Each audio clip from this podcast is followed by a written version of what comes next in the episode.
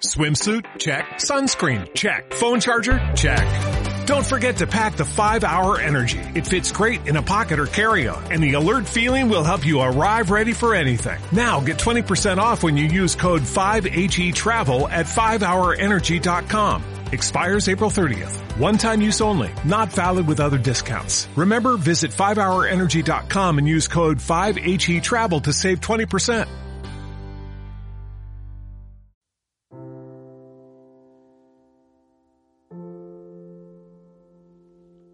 Hola, ¿qué tal? ¿Cómo estás? Bienvenido a un día como hoy, 11 de agosto. Espero que lo estés pasando muy bien. El día de hoy quiero compartirte algunos nombres de la historia. Comenzando por Eiji Yoshikawa, quien dentro del panorama de la literatura japonesa, la novela japonesa, Eiji Yoshikawa es muy importante. Él nace en, en, en, en 1892, un 11 de agosto, y fue novelista histórico, de los más famosos del género, influenciado por el Heiki Monogatari, el Genji Monogatari, que son obras monumentales de la literatura japonesa y que le servirán de influencia, de fuente para hacer su propia obra y algunas adaptaciones, ya que estas obras de pronto tienen un lenguaje pues, muy antiguo, estamos hablando de obras del siglo XII, XI, XIII aproximadamente.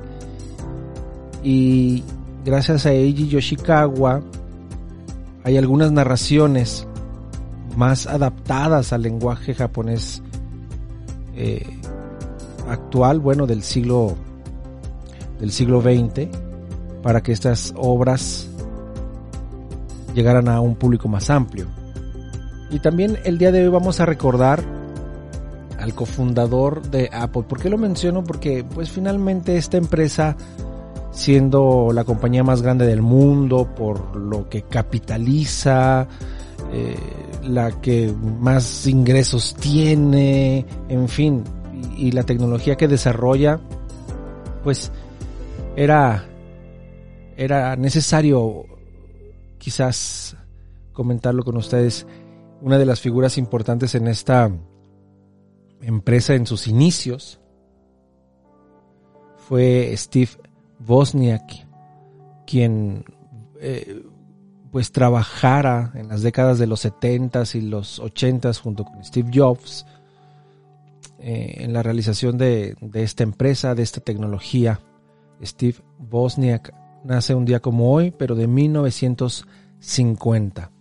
Y dentro del panorama del rock en español, sin duda alguna, Gustavo Cerati es el nombre referente.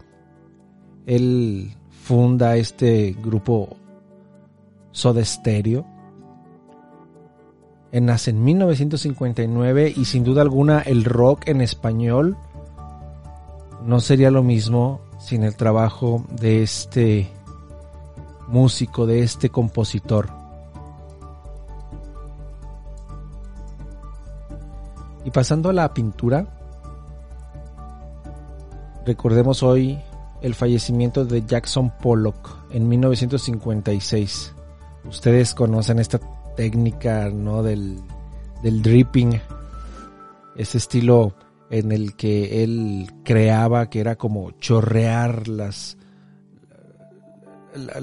las pinturas sobre unas telas en el piso puestas sobre la pared, etcétera muy característico de él. Él va a realizar alrededor de 400 pinturas de mucha fuerza, siendo este caos ordenado o digamos previsto eh, una característica de, su obra. También alrededor de, de la figura de Jackson Pollock hay que mencionar que se cuenta se hace referencia a la necesidad de tener una figura artística en los Estados Unidos y por parte de la élite se crea, etcétera, eh, cuestiones ya que rayan en, en, el misterio, en, en, algo que pues, no se puede comprobar del, del todo, ¿no?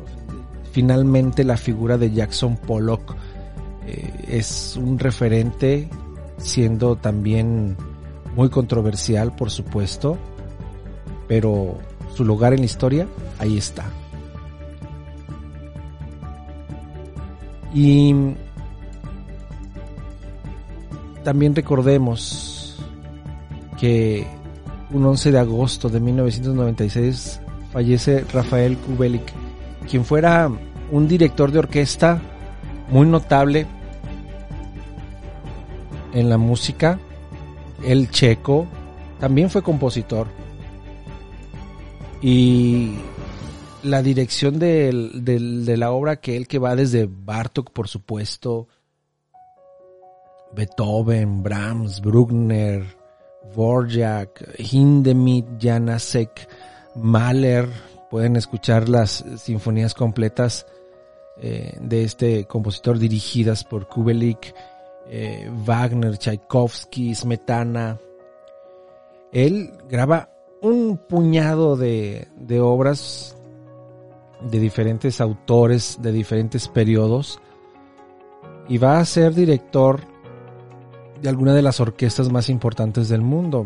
Baste mencionar la, la Orquesta Sinfónica de Chicago en los años 50, el Royal Opera House, también como director musical, y como primer director del Metropolitan Opera House en Nueva York, del 73 al 74, siendo el primer director, digamos, de base y que a partir de ahí le sucediera el famosísimo, controversial también, James Levine.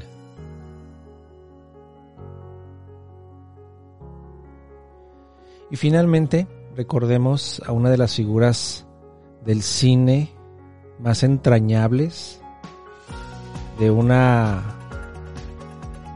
capacidad histriónica fenomenal, que lamentablemente se quitara la vida un 11 de agosto del 2014. Estoy refiriendo a Robin Williams, este comediante eh, irrepetible, quien nos va a dejar en el 2014, pero su obra queda, sus interpretaciones de Patch Adams, eh, de Goodwill Hunting, la Sociedad de los Poetas Muertos, como no, lo, cómo recordarlo allí, Despertares, en fin, Jumanji, todas estas películas, Aladdin, Capitán Hook. Si tienen oportunidad, riámonos el día de hoy con el gran Robin Williams. Yo te dejo, pero te espero el día de mañana. Te mando un abrazo. Cuídate mucho.